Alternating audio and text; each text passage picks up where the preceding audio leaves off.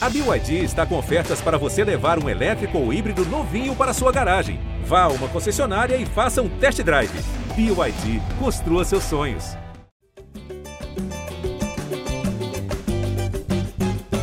Fala, torcedor vascaíno! Tá começando o episódio 144 do podcast GE Vasco. Eu sou o Luciano Melo Acho que hoje a gente alcançou o ponto mais baixo desses 144 episódios de existência. Eu lembro que eu falei isso quando o Vasco foi rebaixado, mas perder para o Londrina em casa, fechar o turno da forma como o Vasco fechou na Série B, é um ponto mais baixo do que o rebaixamento.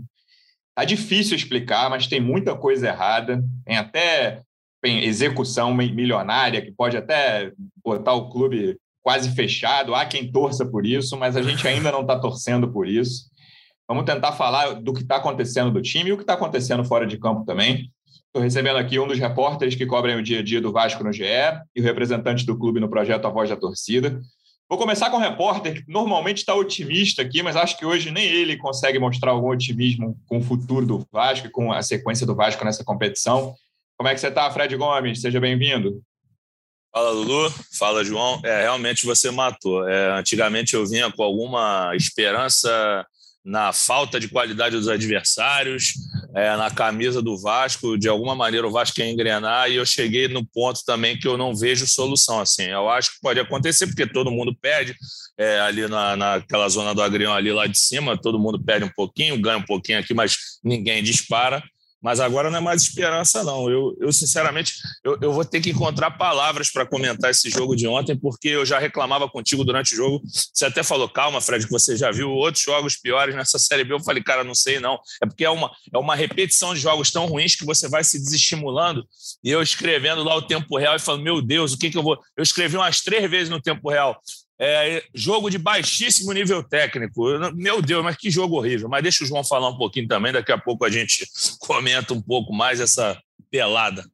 O negócio é tão grave que ó, não está no top 5 de piores atuações do Vasco na Série B. Eu quero só deixar isso claro, hein? Tem pois é muita, é tem, tem, o Vasco já fez muito jogo pior do que esse, mas o resultado é o pior da Série B, sem nenhuma dúvida. É, disparado, o Londrina, sou capaz de apostar aqui que vai cair para a Série C. Então, vou nem perguntar se está tudo bem com o representante do Vasco no projeto A Voz da Torcida, no canal Portão 9 no YouTube. Seja bem-vindo, João Almirante. É tudo que eu posso dizer nesse momento. Fala, Lulu. Fala, Fred. É, como o Fred disse ali, cara, é, e, e, você agora apontou bem, não foi uma das piores atuações, mas a impressão geral é que a gente vê o mesmo jogo do Vasco, né? Com Lisca, com Cabo. É o mesmo time que não consegue agredir, é o mesmo time que é vulnerável demais defensivamente. Londrina, além de ser um time aí candidatíssimo ao rebaixamento, é o pior ataque da competição, fez dois gols no Vasco, tudo bem, em duas falhas bizarras também dos nossos medalhistas olímpicos, que acabaram entregando o ouro, né? E assim, para além da, da, da atuação muito ruim, o que chamou a atenção muito também foi a postura do Lisca, né? Tanto na beira de campo, ali sentado no banco, quanto na coletiva. Eu jurava que ele ia começar a coletiva com fala, torcedor vascaíno, tá começando a coletiva para falar dessa desgraça, porque foi mais ou menos isso, né? E ele meio que chegou a uma conclusão ali, me parece, foi uma conclusão que o Marcelo Cabo chegou lá na quarta rodada, que é assim, meu camarada, esse time aqui é, é casinha muito... fechada e é ganhar louco, no erro cara. dos caras, mano. Porque então, quanto tempo a gente levou nessa história aí para ele ter a mesma conclusão na 19 rodada? Pois é, mas esse era um risco que a gente debatia aqui, lá no Portão 9 também, que comentava. Vai trocar o cabo agora? A chance de, de um novo treinador chegar e querer botar a filosofia de novo e testar isso aqui e ali, coisas que já não deram certo, era grande. E o Lisca, de fato, fez isso. É, e ontem parece ter jogado a toalha do tal do jogo posicional, né? Ele deixou bem claro que é talvez é um jogo mais direto, mais feijão com arroz, que é o que pode trazer um resultado de maneira mais imediata, que é o que o Vasco precisa, né? Mais do que qualquer coisa, resultado. É curioso ele ter jogado a toalha. Eu acho que a conclusão é certa, mas eu fico surpreso com o jogo que ele fez ele chegar a essa conclusão, porque foi um jogo que o Vasco criou mais do que vinha criando, né? Longe de ser uma grande atuação, até porque o adversário é muito frágil, né? Quase todos os adversários são frágeis na Série B. Mas o Londrina, eu, né, para mim são os quatro piores. Já falei no episódio passado, eu falei que o Confiança é o pior, continuo achando. E ali, Brasil, Londrina, Vitória, para mim, são os quatro que vão cair, são bem, são bem abaixo dos, de todos os outros times. Enfim, é, e o Vasco, até né, os 20, 25, até os 25, né, de um lateral para o Vasco no campo de defesa, saiu o gol do Londrina, depois de uma falha feia do goleiro. Era um jogo que o Vasco estava menos exposto, Fred. É, é, para mim, estava é, falando, lá, logo depois do gol do Vasco, eu estava falando em WhatsApp, estava falando, cara, acho que é o, a principal evolução desse jogo é o Vasco menos exposto, porque o Vasco estava ficando exposto direto, em São Januário, inclusive, e o Vasco estava levando muita sorte nesses jogos em São Januário, sem jogar absolutamente nada. O jogo do Vila Nova é o maior símbolo para mim, porque é um gol que sai né, totalmente por sorte. O Léo Jabá, a bola bate no, no zagueiro, encobre o goleiro. E o Rafael Donato, zagueiro do Vila Nova, teve aquelas duas chances muito claras de cabeça, raspando uma sem o goleiro, né? Que o Vanderlei tinha saído mal. É. Então, assim, aquele jogo é o grande símbolo de sorte do Vasco, mas teve outros. Sampaio Correia, confiança. O próprio CRB, que foi 3 a 0 e meteu duas bolas na trave quando estava. Brusque, rapaz, só. a gente ganhou de 2 a 1 com uma bicuda Brusque, pra área. Lá, o, o juiz não deu pênalti para o Brusque, o Castan tinha feito, e aí o Vasco fez um gol de bola que é exatamente, quase do meio de campo, uma falta, um balãozão. O Vasco estava levando muita sorte em São Januário, jogando nada, jogando muito pouco, vai lá. É, e aí teve as duas fases, né? Jogando posicional, propondo o jogo, e jogando com as linhas lá embaixo, deixando o adversário com a bola e tentando sair. É, e nesse jogo a sorte acabou, né, cara? Isso estava muito claro que ia acontecer se o Vasco não melhorasse o rendimento dele. Não ia ficar ganhando todos os jogos em casa por sorte. E aí teve o azar, que são duas falhas individuais, que assim, é um negócio que machuca muito o torcedor, né? Principalmente como o jogo vinha se desenrolando. Londrina não tinha muito como, não via Sim. como chegar perto da área do Vasco ali. E o jogo estava controlado. É difícil falar isso de algum jogo do Vasco na Série B, o jogo estava controlado. Mas depois que fez o gol, o Vasco tinha o controle do jogo ali. O Londrina tentava ficar um pouco mais com a bola, mas eles não tinham ideia de como chegar perto da, do gol do Lucão ali. E aí o próprio Lucão, enfim, ofereceu a chance. E esse, essa conclusão, Fred, isso que me, me deixa surpreso, assim. Depois de um jogo em que o setor de criação não foi tão mal quanto vinha sendo, quando vinha vindo, apesar de ter ido mal, não foi um jogo de grande criatividade do Vasco. E achei que o meio-campo, ali, a frente da área, que é um problema desde o ano passado, achei que a frente da área ficou menos exposta do que em jogos anteriores. Não, isso aí é um fato, eu concordo contigo. Acho que principalmente depois que o Bruno Gomes entrou no segundo tempo, ainda deu uma maior sustentação ali. Ele melhorou o time.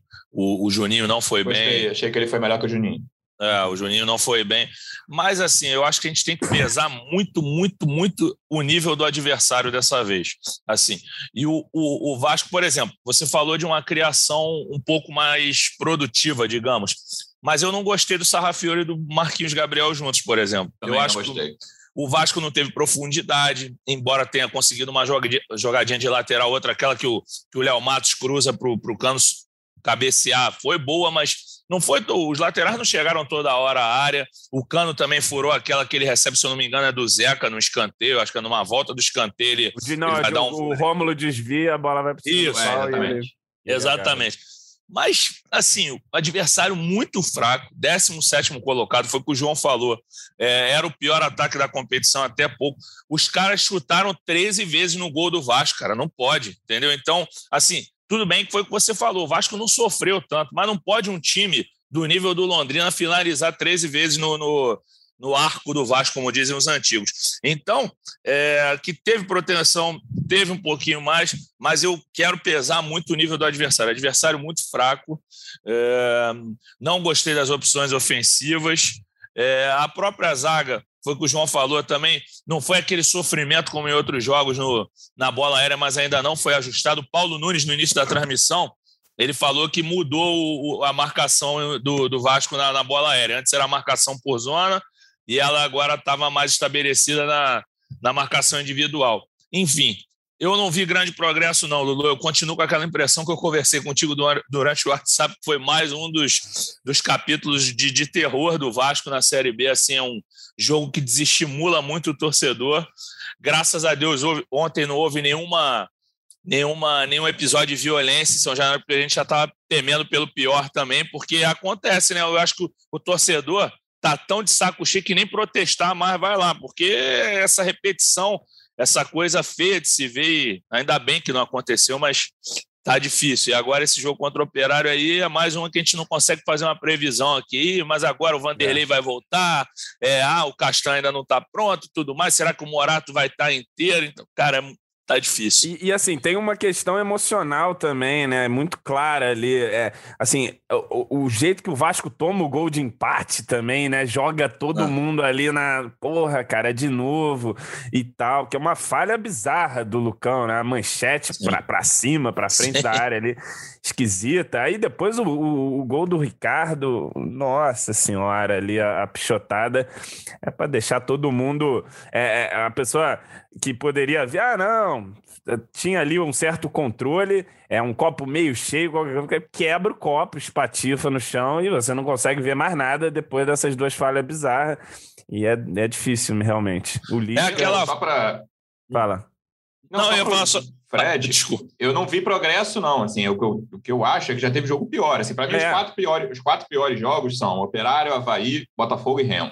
Esses quatro, para mim, são piores. O Remo era Vasco ter saído goleado de Belém, que é o mais recente, a gente lembra. Não, concordo, é, sem dúvida. E, e tem, te, já teve vitória pior, esse é meu ponto. Assim, já teve essas que eu citei aqui. O Vila Nova, o Vasco jogou pior, que é um jogo super recente também. Sem dúvida. O Brusque, que foi uma boa lembrança do João. O Confiança, que eu já falei no outro episódio, que é o pior time da Série B. O Vasco fez uma vitória, teve uma vitória 1x0 magrinha. Sampaio Correia, o Vasco jogou muito mal. O CRB, que Brasil de Pelotas. jogou muito mal. Brasil de Pelotas, lá, Ponte Preta, lá no início também. Ih, cara, tu, tu, tá lendo a tabela aí da Série B, cara? Do, é isso, é cara. É? Então, assim, esse é, é muito. O que assim, é muito, sei lá, vergonhoso, cara, o que o Vasco tá fazendo. É que é uma Série B que você não tem. Você tem, pra, na minha opinião, bons 45 minutos contra o Guarani só, cara. O segundo tempo contra o Guarani não tem mais nada, assim, você não consegue tirar, João, assim, é, e aí, beleza, vai, essa conclusão a que o Lisca chegou, será que vai melhorar? Porque, assim, o Vasco estava conseguindo resultado nessa, nessa esquema de vamos esperar, vamos ficar com as linhas baixas, mas era um futebol paupérrimo também. O time não conseguia Sim. criar nada, o time não tinha essa velocidade, até porque velocidade é uma coisa que falta nesse elenco. E aí o principal peça de velocidade ofensiva, nem estou falando que está jogando bem quando entra, não, é o Gabriel Peck, disparado. E o Peck foi barrado pelo Lisca, está atrás do Figueiredo. Ontem entrou antes do Figueiredo, seja feito. Mas normalmente estava atrás do Figueiredo, até na fila. Então, é, beleza, pode até conseguir mais resultados, mas era um time que não vinha agradando nem de perto, mesmo com esse esquema quando estava jogando com o Cabo, João. É, não agradava, mas conseguiu os pontos, né? E a gente falava disso, inclusive, da surpresa da demissão do Cabo vir no momento que veio, né? Que era no momento que o Vasco pegou uma tabela difícil ali, bem ou mal tinha conseguido pontuar e aí você troca o, o trabalho do cabo, e, e, me e me parece, o Lisca deixa claro na coletiva, que essa ideia de ter um jogo mais agressivo, de ter o famoso jogo posicional, vem de cima. Vem da gestão, vem do próprio grupo, que ele fala que queria jogar dessa forma também. É, mas, enfim, a gente, todas as vezes que jogou dessa forma, a gente virou um time mais vulnerável, a gente não, não conseguiu traduzir essa em tese, maior ofensividade em realmente uma contundência, um jogo com mais volume, é um jogo chato, é um jogo que o Vasco fica com a bola, mas com uma lentidão impressionante, toca para cá, toca para lá, e esperando parecer alguma coisa cair do céu. E o jogo mais direto, no mínimo, estava entregando algum pontinho aí para o Vasco. Não era um bom jogo, mas era um jogo em que o Vasco fazia mais gols que o adversário, né? E trazia os três pontos. É, mas também é, não é nenhuma segurança. Talvez ali a, a ideia fosse trazer alguém para o lugar do Cabo para desenvolver aquelas ideias que o Cabo já estava tentando implementar ali de um jogo mais direto e fazer evoluir a partir dali. E vamos ver se o Lisca vai ser capaz aí. Não teve tempo de treinar também, a gente sempre pondera isso aqui, é jogo em cima de jogo. Vai ter nesse princípio de Série B aí uma, duas semanas cheias. E se não, não, não, se não sair dessa sequência Operário Ponte e Brasil de Pelotas aí com pelo menos sete pontos, a pressão vai ficar realmente muito maior do que já é. E temo pelo pior. É, eu acho que é exatamente essa, esse prazo, é, e aí tudo bem que o Lisca pode querer sair antes, né? Ele, ele a coletiva é. dele até dá a entender, né? Que ah, vamos ver no sábado o que, que vai acontecer, aí a gente conversa. Mas pelo lado do Vasco, eu acho que tem que esperar esses três jogos, até porque, como o João falou, são depois desse jogo de sábado são duas semanas cheias, né? Antes dos jogos, não que, que os jogos levem duas semanas para acontecer, mas é uma semana jogo, uma semana jogo. Então, e são dois times fracos. A Ponte melhorou e a Ponte realmente não é um time para ficar lá embaixo. Mas, enfim, o Vasco tem que ganhar dentro de casa. E o Brasil é muito fraco, é do nível do Londrina. Tem total obrigação, mas acabou de perder para um time desse nível dentro de casa. Então, esse é o meu prazo, assim, meu, né? Não sei como é que a diretoria está pensando, como está enxergando. Acho que nada vai acontecer até ali, mas aí, até falando da coletiva, Fred, fiquei um pouco, não sei se assustado, mas surpreso também é, com a postura do Lisca ali. Ele tem, ele tem sido um cara mais controlado ali na beira do campo, no Vasco, né? Acho isso positivo até, não gosto, de, pessoalmente, assim, não gosto de treinador gritando enlouquecidamente. Olha, fatoso. É, muito torcedor gosta disso, ah, e, quando, e cobra quando o cara não está gritando muito. Eu não, não faço questão nenhuma disso, sinceramente. É, mas tem, achei a postura dele. É, ele, ele, assumiu as responsabilidades, né? Falou, não está encaixando, é culpa minha. Mas também deu um, um, né, umas alfinetadas, falando, ah, a diretoria deu mais tempo para o Lucão, é, explicando um pouco a questão do Ricardo também que ele levou para Belém. É, me pareceu um cara meio sem tem ter alternativas, assim, pelo menos naquele momento ali, pode ser que hoje, né, a gente está gravando aqui na, na quinta, início de tarde, ele já tenha pensado em alternativas, mas naquele momento parecia um cara que, assim, cara, eu não faço a menor ideia de como eu vou mudar esse time. Não, eu concordo contigo. Ele chutou o balde, literalmente ele chutou o balde. A, a, maneira que ele, que ele apresenta, na verdade, que ele não apresenta as soluções. Literalmente não, porque não tinha o balde ali, né? Porque assim, cara, ele. Eu ele chutei o balde, literalmente, com a parede. A Se porta. ele tivesse, chutaria, mas, cara, assim, quando ele fala aquilo, não dá para enganar a torcida do Vasco, porque a gente não está jogando um futebol que, que nos garanta o acesso. Acho que ele foi o mais real possível. Essa do Lucão, que ele falou, eu achei meio desnecessário, assim, pô, o Vasco deu folga pro cara porque o Vanderlei estava aí no gol 200 anos, o Vanderlei, ele não sabia, que, o Vasco não sabia que o cara ia ser expulso do nada, entendeu? Então, assim, ainda assim, ele, se reapresentou segunda-feira, mas, mas ia treinar sábado e domingo sozinho lá, então acho que, pô, foi uma falha ali isolada, eu acho que foi o erro dele na coletiva em relação a isso, mas eu acho que mostrou a impaciência dele, acho que ele acabou atirando para tudo quanto é lado, e, assim, não foi tão dramática quanto a entrevista do, do Castan contra o Fortaleza no ano passado, que foi uma mais triste. Foi uma entrega. Mas eu achei que ele deu uma entregada também, assim, não. Eu acho que ele vai ter que fazer alguma coisa totalmente diferente aí, como ele falou, vai ter que fazer o simples. Eu, eu acho que é um caminho, inclusive eu e Hector, a gente escreveu sobre isso depois do jogo, porque eu acho que quanto menos sofisticado for o jogo do Vasco agora, melhor. Não dá para inventar muito. Só que ele vai ter essas duas semanas aí que você citou. Ele vai poder treinar um pouquinho melhor e ver o que consegue. Eu acho que ele vai ter que cobrar muito os reforços do Vasco, mesmo com o Vasco com essa execução aí milionária que a gente vai citar, mas assim, com recurso, é, com novas etapas aí dessa batalha jurídica, de repente o Vasco consegue um, um, fôlego aí para contratar, porque é necessário, não tem como, tem que dar um gás novo aí, alguém para trazer e, e dar um ânimo para esse time, porque as peças que estão entrando não se tem mais novidade dentro do elenco, aí vai ficar naquela substituição. Ah, sai o Juninho, entra o Andrei. Entra o, sai o Andrei, entra o Bruno Gomes. Ah, o Galarza volta. E aí não muda, entendeu? Então não tem um cara para dar um tchan no Vasco como você citou de falta de, de velocidade, trazer um corredor aí, um doido, pega a bola e sai, vai lá dentro do gol, sai esbarrando nos outros. O Vasco precisa um pouquinho de um salseiro. O time do Vasco está muito letárgico, muito morto, está moribundo, está muito triste de ver. Então acho que foi isso que o Lisca. Ontem o Lisca chegou pé da vida mesmo, ele só não falou nenhum palavrão porque não podia, mas ele estava já de saco cheio. Acho que conseguiu ficar de saco cheio em menos de um mês de Vasco. É, em um mês ele tá com a mesma cara que a gente já. O Lisca que chegou.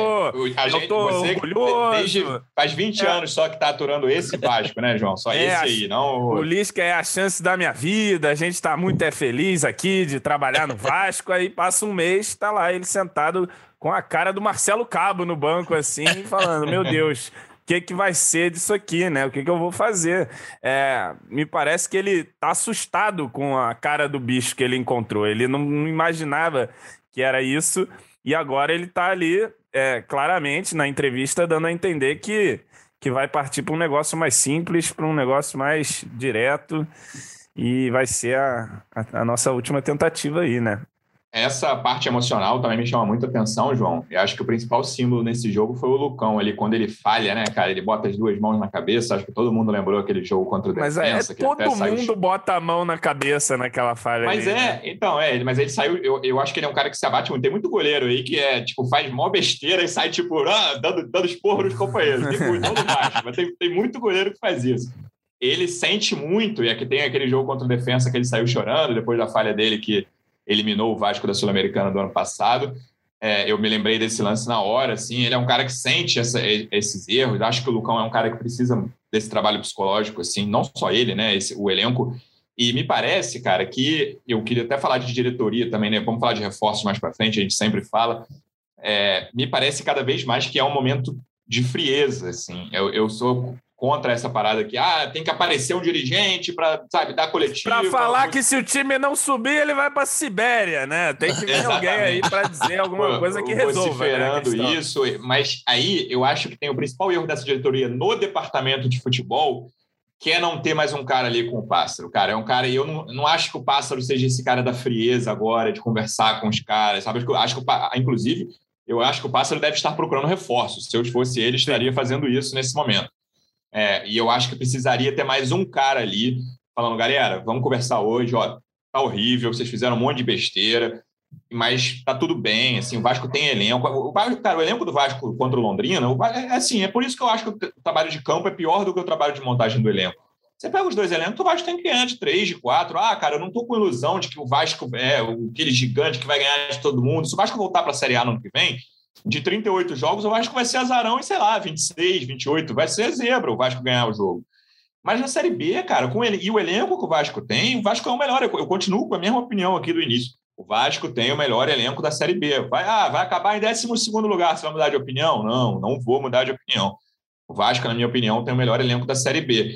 E essa questão emocional, acho que é uma das que atrapalham o rendimento desse elenco. Claro que o trabalho de campo também, né? De jogada, de sistema de jogo, de rendimento individual de vários jogadores, mas o, o, emocional me parece pesar e é um problema muito antigo do Vasco também, João. É, cara, já principalmente desde o ano passado, né? Já, a gente já viu um time que não tem força de reação. Por exemplo, leva um gol e isso já determina o final da partida, né? Você vê que até um Londrina da vida toma um gol e, irmão, agita lá alguma coisa e consegue a virada. Quando o Vasco, o Vasco ontem, depois de fazer o seu gol, ele parou de jogar. O Lisca até fala isso. E depois que ele toma o gol, aí que ele para mesmo. Aí, aí some o time, desaparece de campo.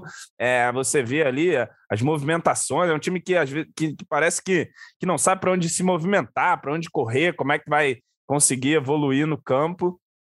E, e sim, é, e, e, aí se soma tudo, né? O clima do clube, é, político. Imagina esse aí... jogo com a torcida em São Januário, João. Só fiquei imaginando é. isso na hora. Entre, entre o momento da, da falta do pênalti ali e a cobrança do pênalti, só fiquei imaginando como estaria aquele estádio, no momento em que o Ricardo falha e faz a falta até o cara bater o pênalti. Não, mas a gente já teria jogando em volta redonda lá, desde a partida contra o Havaí em São Januário, já tinha estourado o porradeiro lá e já estava em outro lugar.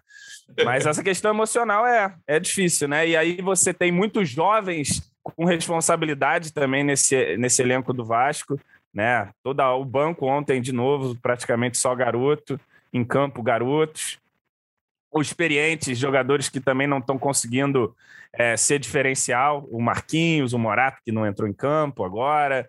O Jabá, eu acho até que é um jogador que não está nem na cota de tão experiente assim, é um pouquinho mais velho ali do que os garotos, mas vem conseguindo ser útil. Mas é um time muito pouco, né? Muito. Até o nosso querido Germancano tá negando fogo aí de vez em quando, é, cara. É, tá, acho que é o pior momento ali. dele no Vasco.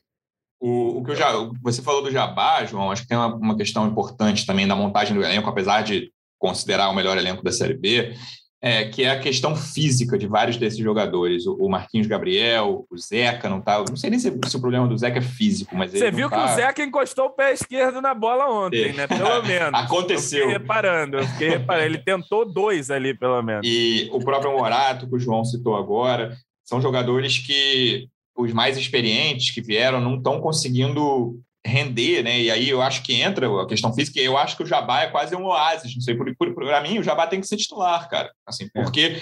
ele entrega um tipo de jogo e um tipo de rendimento físico que outros jogadores não entregam. Os outros todos ali, o próprio Morato que não volta, o Marquinhos, o Sarrafiori que tem mais movimentação, mas também cansa quase sempre no segundo, ele é titular, no segundo tempo ele está morto.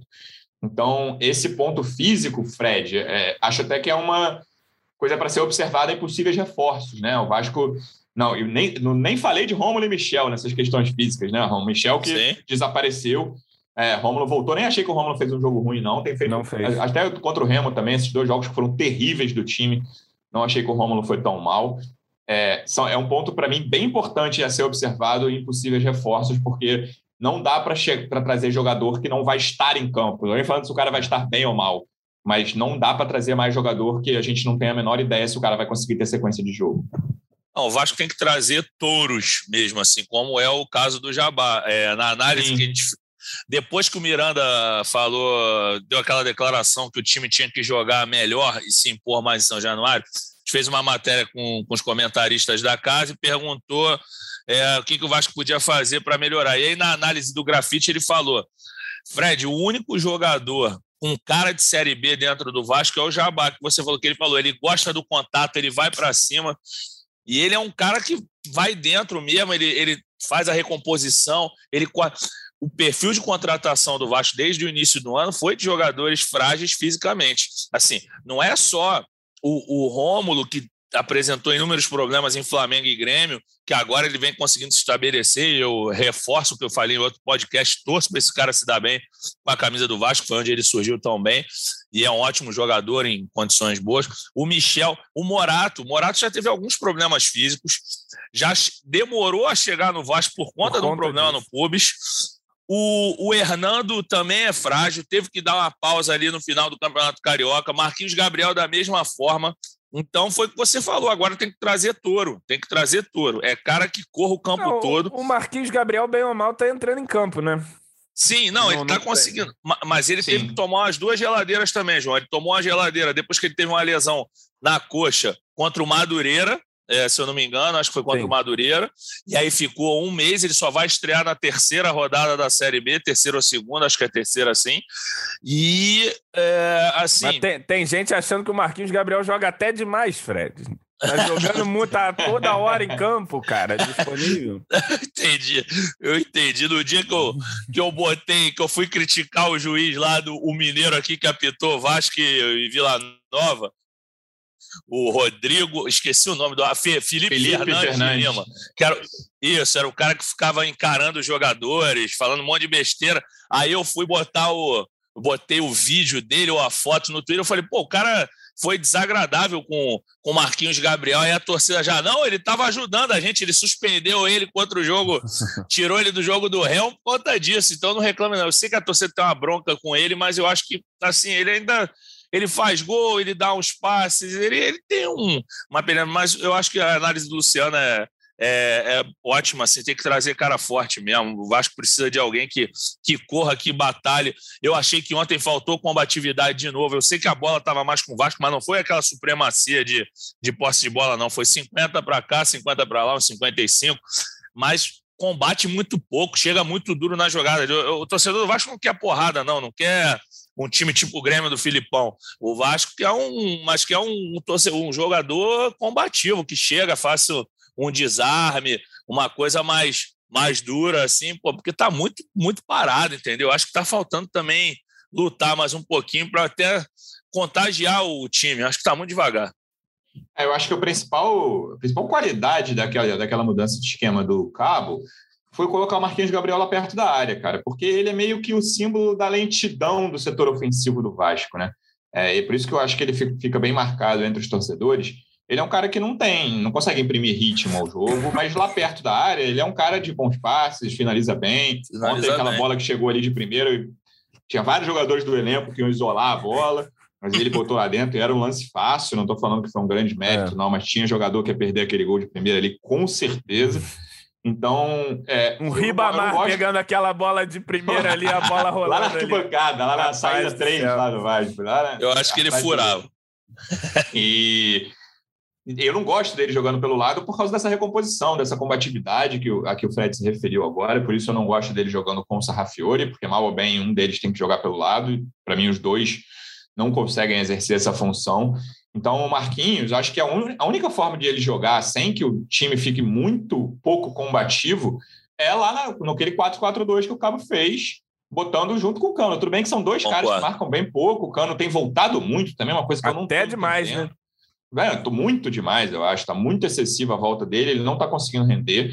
É, ou o Marquinhos perde a posição, cara. E, e, o Vasco tem que achar esses dois caras para jogar pelo lado, sabe? O, o, naquele momento ali do, do Cabo, chegou a ser MT e PEC. Aí o MT tá na fase que tá, aí vai para noitada em Cabo Frio, fica fora de, de, relação por causa disso, e jogando mal, entrando com preguiça, nem entrando com essa movimentação que ele tinha, essa dinâmica, essa imposição física, não, não tava com nada disso nos últimos jogos dele. O PEC eu ainda acho que tem que jogar, cara. Eu acho que tem que jogar PEC e Jabá pelos lados, assim, não consigo ver outra alternativa, ou mudar o esquema todo, né, como talvez o Lisca vá fazer.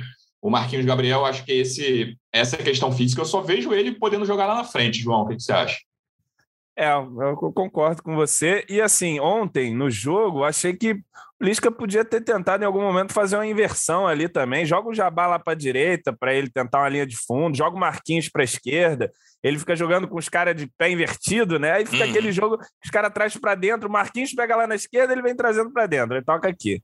O Jabá, ele também, o Jabá, ele é um jogador de quê? De força, de levar na linha de fundo e tal. Ele até consegue fazer isso pela esquerda, foi a a assistência jogada do gol. É, é uma jogada tipo essa.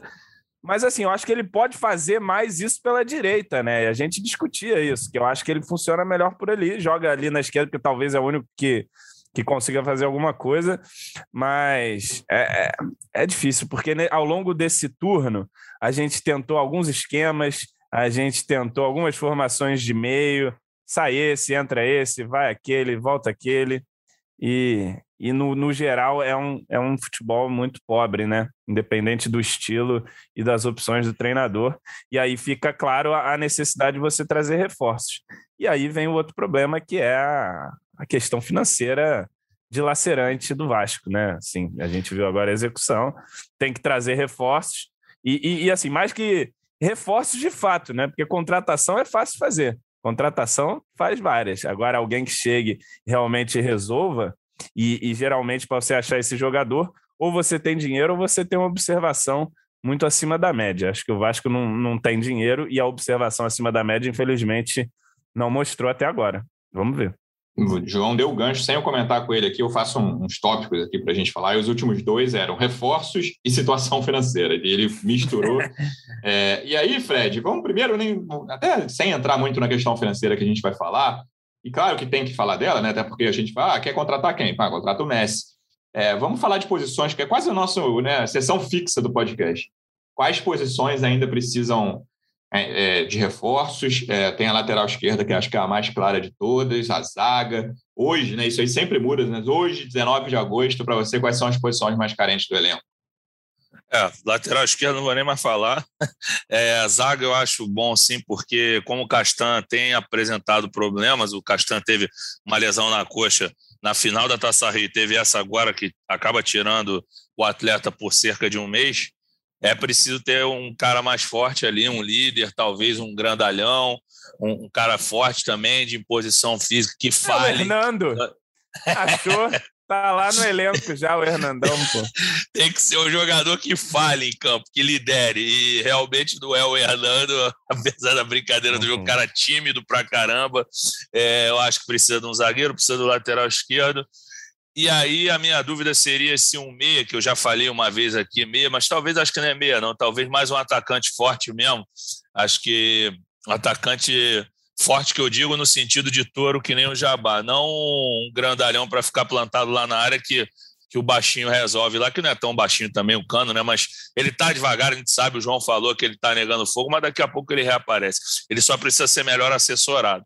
Então, acho que o Vasco precisa de jogadores que, que causem impacto, que, que façam salseiro em campo, seja ofensivamente, seja o cara que assuste atrás, que bote uma cara feia. Não tem que ser um pereba, não, mas um cara que ali que seja um nota 6, mas que seja fator novo, não que, que se misture a mesmice de que o Vasco está tá mergulhado há algum tempo. Acho que é por aí mesmo. Zagueiro, atacante e, e um, o lateral esquerdo. E não, não dá para ser mais econômico, não. Tem que ser pelo menos uns três reforços o Vasco tem que trazer. Não adianta, ah, não, um jogador resolve. Não.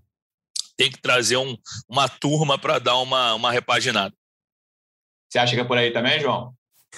É, acho que é por aí também. A gente vem falando isso há alguns podcasts, né? A questão da zaga ali é, me parece que é um problema para ser resolvido. Trazer, quem sabe, um titular pelo lado direito. É, a lateral esquerda a gente tem o Zeca ali de pé trocado e só o Riquelme. E assim, é, acho que o meio também, é, se, se, a gente for parar para analisar mesmo, precisa de reforço para tudo que é lado, né? Você deixa ali talvez o Vanderlei e o Cano, e o resto você dá um, um grande tapa ali.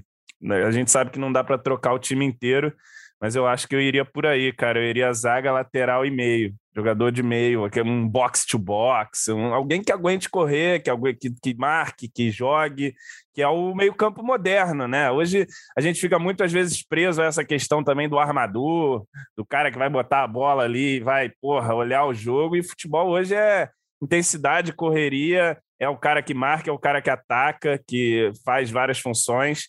Então acho que a gente tem que buscar esses tipos de jogadores e, como o Luciano pontuou, jogador saudável, jogador que chegue e amanhã, se tiver um jogo amanhã, o cara, não, beleza, amanhã já estou pronto para jogar. Tem que ser nesse nível. Tá no último assunto aqui, Fred, que até o João está dizendo que há quem torça por isso, aquela decisão judicial que saiu na terça-feira, dizendo que o Vasco tem que, tem que pagar 93 milhões de reais de forma imediata, tinha distinção lá, o dinheiro da Globo, dinheiro de com todas as penhoras que você imaginar, sócio torcedor, tudo que você imaginar tinha lá. E aí o Vasco soltou uma nota até pesada na, na quarta dia do jogo, mas horas antes, ali no fim da manhã, dizendo que, cara, com essa decisão o Vasco fecha as portas, né? Que ela quer decretar o encerramento das atividades do clube. E aí os dirigentes, os advogados, o setor jurídico já estão ali encontrando formas para tentar reverter essa decisão. Verdade, Lu. Até convidar o torcedor vascaíno a ficar de olho aqui no site, que o Hector está atrás de boas novidades em relação a isso. Não que se... boas que eu quis dizer que são grandes novidades, mas não que são, não sei se são só boas, mas ele, ele vai trazer um bom detalhamento sobre essa questão do Vasco. Agora, é, me debruçando mais na nota do Vasco, eu achei a nota bem feliz, porque você manda um recado para o clube, você já, ou para o time, na verdade, para a torcida, muito alarmista. Você joga um, uma melancolia em cima de jogadores e torcida que o cara fala, ah, nós vamos fechar as portas, talvez. Óbvio que ele quis fazer, talvez, um, um drama para sensibilizar o magistrado, mas eu achei um tom, eu não gostei do tom do Vasco nessa nota, assim, achei que foi bem negativo, e aí o Vasco já entrou. Eu sei que os jogadores dificilmente até leem isso, eu não sei nem se blindaram os jogadores para eles não verem, mas você está convidando um ou outro, um mais experiente ali, um cara que gosta de ler, que acompanha tudo, o cara vai ver isso e vai falar, até porque eles comentam é também não ver, cara. Esse negócio viralizou. É. Ontem tinha um monte de é. coisa no WhatsApp. Ah, inauguração do é. supermercado na rua General Almério de Moura. Você acha que os caras não receberam isso? É, então acho que assim o discurso não foi bacana. E, é, eu não sou advogado para falar, mas conversando com alguns que bati papo até então, é possível reverter isso.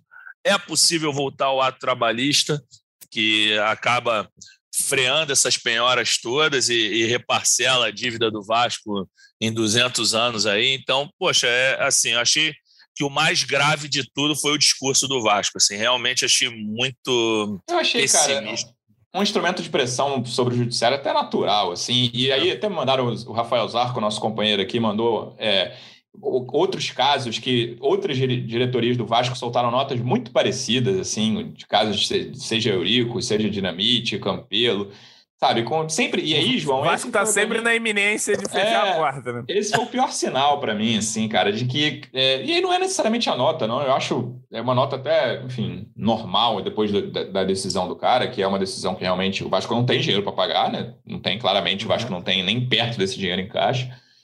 É, eu acho esse, essa coisa de a gente não consegue, o Vasco não consegue sair do atolheiro, assim, cara. Esse é o pior recado para mim. A gente tá na mesma situação há 10, 15, 20 anos, assim, entra presidente, sai presidente, vai, vai mudar, não vai. E aí você chega, é a mesma coisa, a gente já está chegando no, oitavo mês de gestão, né? Que não foi ali no início uhum. do, do ano que assumiram, mas logo depois teve a confusão jurídica e tal, mas enfim, já estão lá firmes há um bom tempo na, na gestão, tomando conta do clube. E aí é o mesmo discurso. Quantas vezes a gente já viu esse tipo de discurso, né, João? É, pois é, a tal da herança maldita, que apesar de ser um discurso Exato. que não é falso, né? Você chegar e dizer que o Vasco vive hoje é, a sua situação mais dramática, esportiva e financeira, é a realidade. Mas a torcida quer resolução, né? Para o pro, pro problema. E a resolução, às vezes, também não é sempre fácil. Sobre essa decisão da justiça é, me parece que ela vai ser revertida. É, o meu irmão é advogado, às vezes mando as coisas para ele para ele ver, e ele me disse que nesses casos geralmente é, é consegue-se um acordo porque não interessa ao credor inviabilizar o Vasco, porque aí o Vasco inviabilizado é que ele não paga ninguém, né? Então assim, é, você é, tem que ver aí como é que o jurídico vai trabalhar. Acho que tem uma expectativa de, de que se reverta isso. O Botafogo, se não me engano, é, conseguiu algo parecido ou não, sei lá. Enfim, mas é isso, a gente tem que reverter.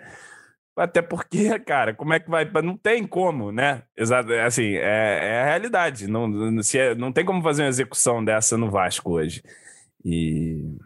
Enfim, mas é dramático. E no meio de tudo isso, a gente tem que montar um time para subir para a primeira divisão e não só um time que suba, um time que suba, mas que não, jogando assim não, tem que jogar assim, não é assim, é foda, né? Então assim, vamos ver.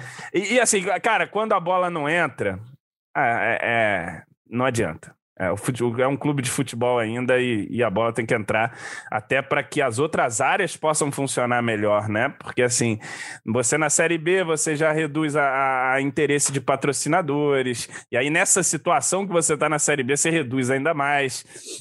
E aí é uma, um ciclo horrível, né? Tudo é, é, ruim, a torcida desanima, a questão do sócio cai, enfim, aí vai tudo degringolando, né? Quando a bola não entra, complica tudo. É, faltam 19 rodadas para tentar salvar esse ano e tentar né, o acesso que hoje a diretoria e o clube vê como inimaginável a permanência na Série B, mas olhando a tabela é cada vez mais possível. Lembrando que o Vasco volta a jogar no sábado contra um time que deu um chocolate no Vasco na primeira rodada, o Operário, e está ali junto do Vasco na tabela, né? Sábado, sete uhum. da noite, lá em Ponta Grossa. O Operário tem 29 pontos, está em nono lugar. O Vasco está em décimo com 28 veremos o que vai acontecer e a gente volta aqui para falar sobre esse jogo, sobre as semanas cheias, sobre o que vai mudar nessa partida. Fred, obrigado mais uma vez pela presença. Até semana que vem, amigo. Valeu, Lu. Grande abraço. Geralmente eu acabo minhas participações com uma previsão, não com palpite, não. mas é, não, mas com alguma coisa otimista, assim, ah, desse jogo pelo menos é o Londrina, dessa vez não dá para falar nada, principalmente depois disso que você falou, aquele chocolate um dos quatro piores jogos do Vasco na Série B. Então agora vamos ver o que vai acontecer, vamos ver se o Lisca vai conseguir dar um, um choque aí na rapaziada para ver se isso aí muda. Um abração para você, abraço para o João e para a torcida vascaína. Valeu, João. Que as coisas melhorem, amigo. Até semana que vem. Obrigado mais uma vez pela presença.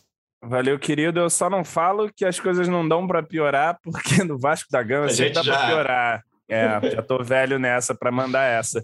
Mas é isso, vamos ver aí se, se o Vasco consegue, com um jogo mais direto, sei lá o que o Lisca vai fazer, mas arrancar três pontos lá do Operário e, quem sabe, trazer um pouquinho mais de confiança aí para os dois jogos seguintes em casa. Ainda é, a Série B, por mais que a gente esteja muito mal e jogando de uma maneira que não passa confiança a ninguém, em questão de pontos, as coisas estão ainda plenamente recuperáveis. Então, se o Vasco conseguir aí finalmente encaixar uma sequência três vitórias que seja, já, já volta ali pro, pro bolo, como fez o Botafogo, né? Agora, vamos ver se o jogo direto do Lisca, se é que mesmo vai ser a ideia, se traz os pontos que o jogo direto do Cabo trouxe ali, independente da, da qualidade do futebol, da pobreza do futebol. É isso, essa, é a, essa é a lição do Vasco do século XXI. Sempre pode piorar, mas é a gente merda. espera que, que a partir de sábado melhore um pouco. O torcedor vascaíno, Obrigado mais uma vez pela audiência. Até semana que vem. Um abraço. Vai o Juninho na cobrança da falta.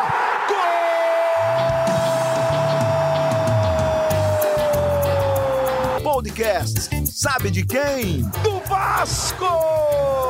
Do Vascão da Gama. Do Gigante da Colina. É o GE Vasco.